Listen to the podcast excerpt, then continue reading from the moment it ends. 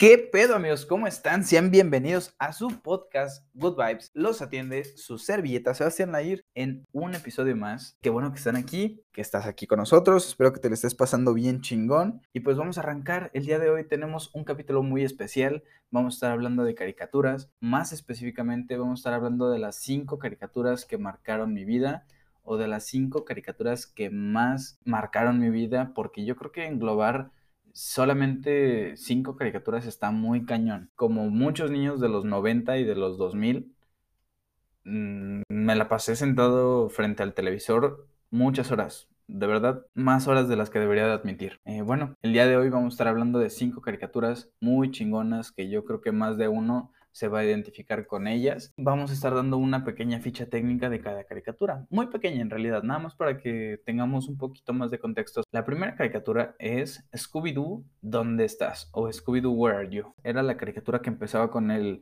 Scooby-Doo, Where are you? Ay, perdón que no les cante completo, pero canto como Happy Feet, así que yo creo que les estoy haciendo un favor al no cantar. Esta caricatura tiene solamente tres temporadas, solamente 34 episodios y salió en 1969. Yo no sabía, no mames. Esta caricatura es viejísima. Yo pensé que era como de 1990 y pico, no, no creí que fuera del, del 69. Pero bueno, creo que fue una caricatura que entonces trascendió varias generaciones. Digo, para empezar, mi mamá es del 71, 72, no recuerdo bien. Ya existía esta caricatura. Lo digo sin temor a equivocarme Creo yo que Scooby-Doo ha sido una de las caricaturas más relevantes a lo largo de la historia por haber cursado los 70s, los, los 80s, los 90s y los 2000, seguir siendo relevante, seguir estando vigente aún en nuestros tiempos y permanecer, creo yo, con el mismo mensaje bonito, con el mismo mensaje inocente de las caricaturas de antes. A ver, aquí ya no solamente me meto en el tema de Scooby-Doo, sino que varias de las caricaturas de Hanna-Barbera, así como Los Picapiedra, El Capitán Cavernícola, Dinamita, el Perro Maravilla, eran caricaturas las cuales inculcaban una línea moral, creo yo, bastante sana, ciertos valores, cierto positivismo, positivismo bueno, positivismo sano, no positivismo absurdo como el que vivimos hoy en día, el indicado para tocar este tema, pero siento que Scooby-Doo nos mostró un lado muy bueno de las caricaturas, de la programación que todavía tenían. Además de que algo bien chingón, a la fecha me sigue encantando, son todas las colaboraciones que tenían. Y Cleopatra, Scooby-Doo y Drácula, los 13 fantasmas de Scooby-Doo, todas esas colaboraciones estaban bien de huevos. Bien, vamos a pasar a la segunda caricatura. Es Avatar, la leyenda de Ang. Para quien no la conozca, era esa caricatura de un niño calvo que tiene una flecha azul en la cabeza y en las manos y en los pies, el cual podía controlar el aire y en realidad podía controlar todos los elementos de la naturaleza que son fuego, agua, tierra y aire, pero principalmente aire. ¿No? Entonces la historia comienza donde este niño resulta que es el avatar, la única persona en el planeta que controla los cuatro elementos o que puede controlar los cuatro elementos, desaparece el niño se congela. Años después, creo que 100 años después, lo encuentran un par de hermanos, hermano y hermana, que son maestros agua, o sea que pueden controlar el agua, pero únicamente el agua. Y estos se le unen a una aventura. La chica, que es la que puede controlar el agua, le da clases y le enseña a controlar el agua a este, este niño que les comento. Posterior a eso, encuentran una maestra tierra, también les enseña a controlar la tierra para, para todo este rollo, pues vivieron muchísimas aventuras. Siempre estuvieron peleándose con un güey que controlaba el fuego, que se llamaba Zuko.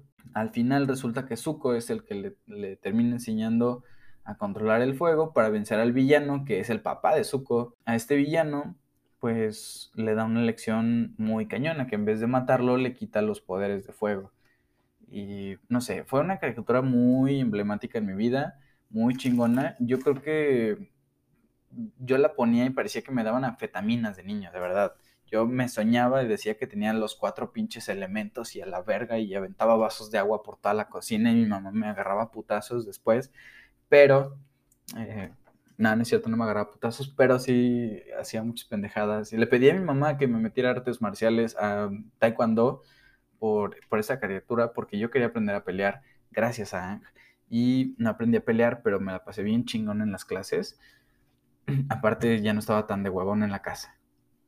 Eh, esta caricatura solamente tiene tres temporadas, 61 episodios y salió el 21 de febrero del 2005. Después de esta versión salió otra que se llamaba la Avatar, la leyenda de Korra, que ahora en vez de ser un chico es una chica, un poquito de mayor edad, pero sinceramente ya no me gustó. Mm, ni para qué hablar de ella. Mm, no tiene la misma trama, no tiene la misma historia, sí tiene el mismo contexto, ¿no? Porque pues a final de cuentas también es el avatar y la chingada y también controla los elementos, pero ya no me gustó, sinceramente, no sé, no sé por qué. Eh, creo que para cuando llegó Corra ya había mejores caricaturas. Número 3. No sé si ya lo dije, pero Scooby-Doo me mama, por eso me encantaba la caricatura de Hanna-Barbera.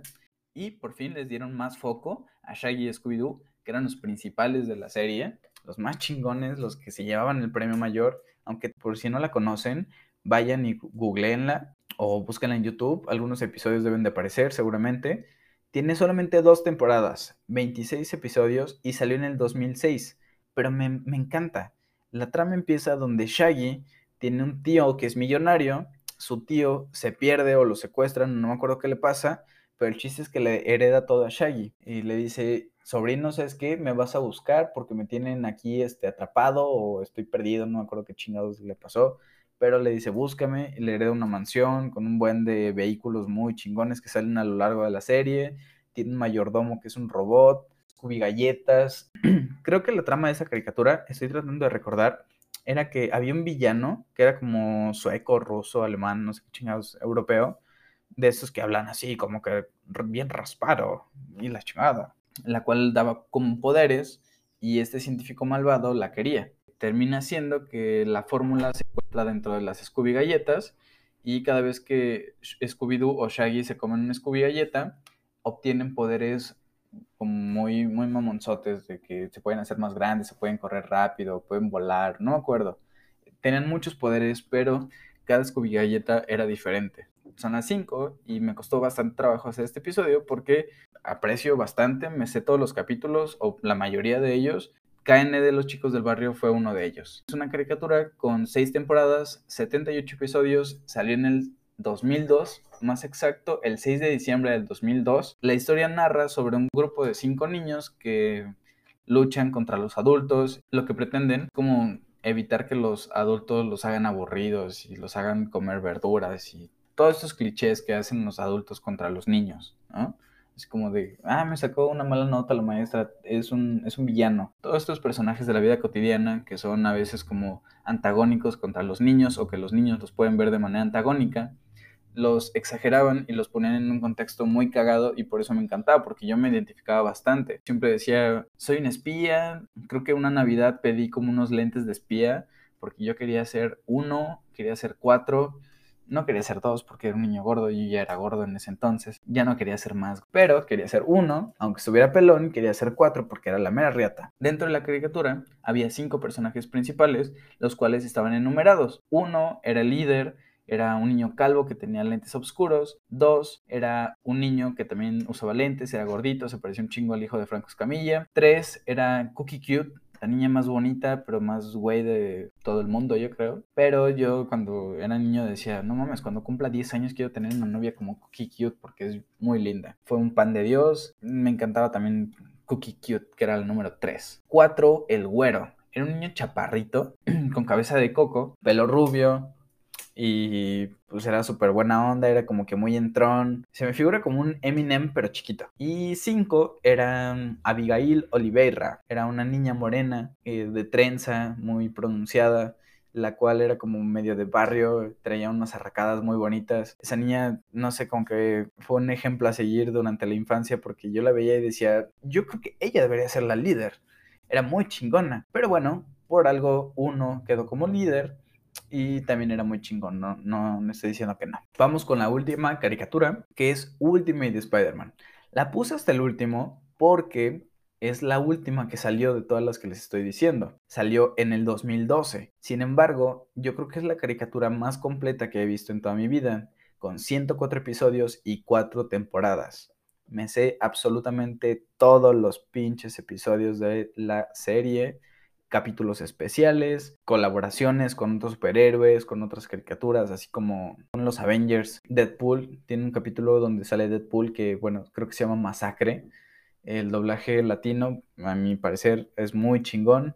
Me cagué de risa muchísimas veces viendo Ultimate Spider-Man. Salía en Disney XD. Creo que es la única, la única caricatura que a la fecha sigo viendo todavía. De vez en cuando me pongo un, uno que otro capítulo ahí en, en Disney o estoy en el trabajo, lo veo en YouTube. No me, no me aburro de ver esa caricatura, de verdad. Si puedo dar una pequeña conclusión, creo que varias de estas caricaturas, si no es que todas, me aportaron algo a mi manera de pensar, a mi manera de ser.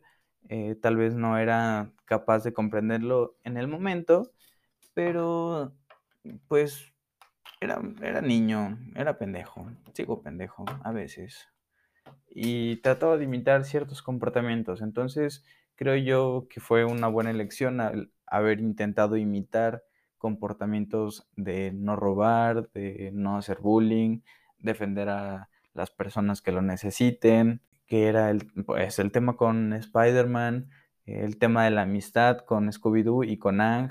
Bueno, Ang fue un revoltijo en mis ideas, pero realmente me encanta. Eh, tiene una trama bastante complicada para un niño, pero creo yo que está muy bien explicada. Obviamente viendo la, la serie, yo ahorita lo expliqué rápido y no puedo reducir tan drásticamente tanta información. Está muy chingona, recomiendo que si no han visto Avatar la vean. Tiene muy bonitos mensajes. Eh, Ang es una preciosura de persona, es un pan de Dios y nada. Bien amigos, pues espero que les haya gustado este capítulo. Prácticamente ya nos vamos despidiendo. Fueron las cinco caricaturas más importantes de mi infancia, las más relevantes, las que más me aportaron Existieron otras, claro que sí. Y si les gustó el contenido, me lo hacen saber por favor en redes sociales. Ya saben que me pueden encontrar como Bastian-Lair en Instagram y como Sebastián Lair en Facebook. Si no, de todos modos, me voy a dar cuenta en las reproducciones. Por favor, ya saben, eh, no sé, compartan este contenido con personas que tal vez podría interesarles. Escúchenlo hasta el final. Eh, aquí vamos a estar todavía Mm, por mucho rato más haciendo contenido para ustedes, estaría bien darle una segunda vuelta a este tema, a lo mejor hacer otro contraste igual hablando de caricaturas, no lo sé, podría ser caricaturas de antes versus caricaturas de ahora, un análisis más profundo de alguna caricatura en específico. Está muy chingón, a mí me encantan las caricaturas y bueno, ya por último, avisos parroquiales. eh, tenemos próximamente la visita de tres personas muy importantes. No se las voy a decir, estaba a punto de cagarla y decir sus nombres, pero bueno, me gustaría que fuera sorpresa. Yo sé que son temas que les van a gustar, yo sé que son temas interesantes, espero que realmente pueda aportar algo y nos seguiremos manteniendo relevantes, nos seguiremos manteniendo activos en este espacio, su espacio de Good Vibes. Espero que se les hayan pasado muy chingón. Yo me divertí bastante haciendo esto, investigando, tratando de ligar todas las ideas. Nos vemos, amiguitos de la creación. Bye. ¡Hey! ¡Hola! Oye, si te gustó este capítulo, dale follow, manita arriba o corazón, dependiendo de la plataforma por la que nos estés escuchando. Igual, activa la campanita. De esa manera, no te perderás ningún capítulo. Puedes encontrarme en redes sociales como Sebastián Lair en Facebook y como Bastián Lair en Instagram. Puedes mandarme un mensaje con alguna anécdota, sugerencia o cualquier cosa que te gustaría que apareciera en el próximo programa. Muy bien.